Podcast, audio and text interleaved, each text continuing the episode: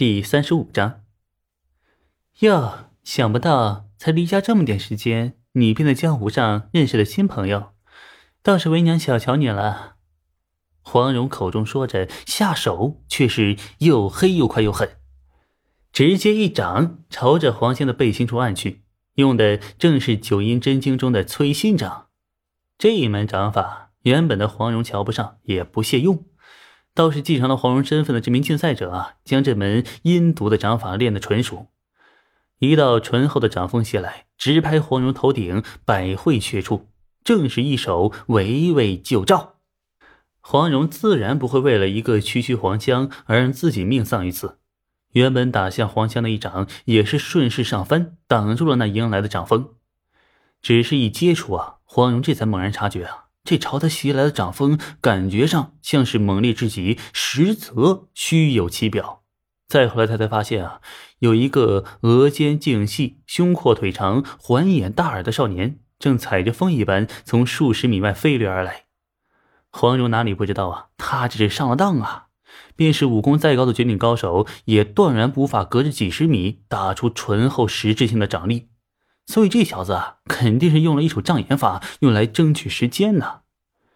黄蓉自得了这具身体之后啊，便觉得脑中满是奇思妙想，智慧思维之灵活，远胜以往。江湖之大，能与之匹敌的寥寥无几，如今却被一个少年炸了一把，当真是阴沟里翻船呢。至于曹拓之前说的那番话，黄蓉倒是没有多想。毕竟他的美名闻名整个江湖，有些色胆包天的家伙偷摸着私底下写点禁书，那也是理所当然的。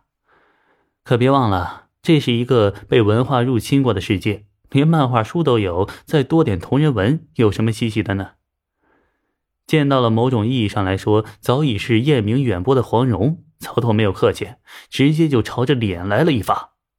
黄蓉，体四十七，力四十四，内力七十九。技能：桃花岛全系武功精通，奇门遁甲精通，打狗棒法化境，九阴真经化境，降龙十八掌缺五掌精通，逍遥游精通，根骨九十二，悟性九十六。备注：这数据呢，只能展现实力的一部分。这是一条美女蛇，想当许仙，你得有法海的实力。其实不用鉴定术提醒啊，曹操也知道黄蓉的实力，当然不能只看数据。双双破九十的根骨和悟性就不容小觑，何况黄蓉一身绝学，基本上都是当今世界顶尖的武学了。周围接触的也都是顶尖高手，无论是战斗智慧，还是战斗眼光，以及战斗直觉上，反而都要胜过貌似数据上更胜一筹的信源和尚。这一次可没有绝缘和尚帮忙打正面了。所以是一场硬仗啊！不过也幸好黄蓉的硬数据并不太强，至少没有超过我太多。体和力两样数据都和我差不多，内力的差距我可以通过固定化大周天状态进行弥补。曹拓心想：小道张三丰是恋爱的挚友，黄帮主要管教女儿，在下本不该插手。不过江湖上传言有人要对武帝不利，恋爱似乎对其中隐情有多了解。黄帮主呢？为何不携女儿去京城，先向武帝陈述其中内情，再一道管教女儿呢？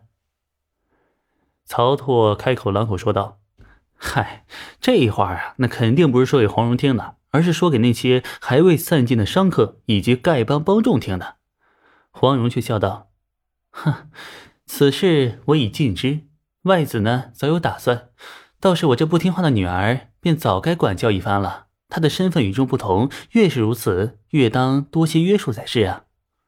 说罢，一掌还是朝着黄香拍去。这一掌，他用尽了全力，哪怕是众目睽睽之下，直接把黄香一掌拍死也无所谓。方才曹错小露一手，让黄蓉感觉不太妙。若再只是下暗手啊，担心会被曹错找到办法解除。切，好毒的妇人，好狠辣的心肠！你莫非也背叛了武帝，想要杀其爱女，乱武帝的心神，好行那大不道之事？曹拓直接出言扣帽子，随后一拳朝着黄蓉轰去。这一拳呀，虽非少林绝学中的任何一种，却容纳了多种绝学的精妙之处。一拳打出，力道凝聚不散，却有着数种变化掺杂其中。黄蓉素手一抹，便将曹操这一拳悄然化解，随后手掌一翻，掏出了一根翠绿的棒子，对准曹操打来。黄蓉此时用的正是丐帮绝学打狗棒法。此三十六路打狗棒法呢，灵活跃动，机变百出，可谓是最适合黄蓉的武学。入了化境打狗棒法，此刻落在曹操眼中，一瞬间便如同洒下了漫天的棒影。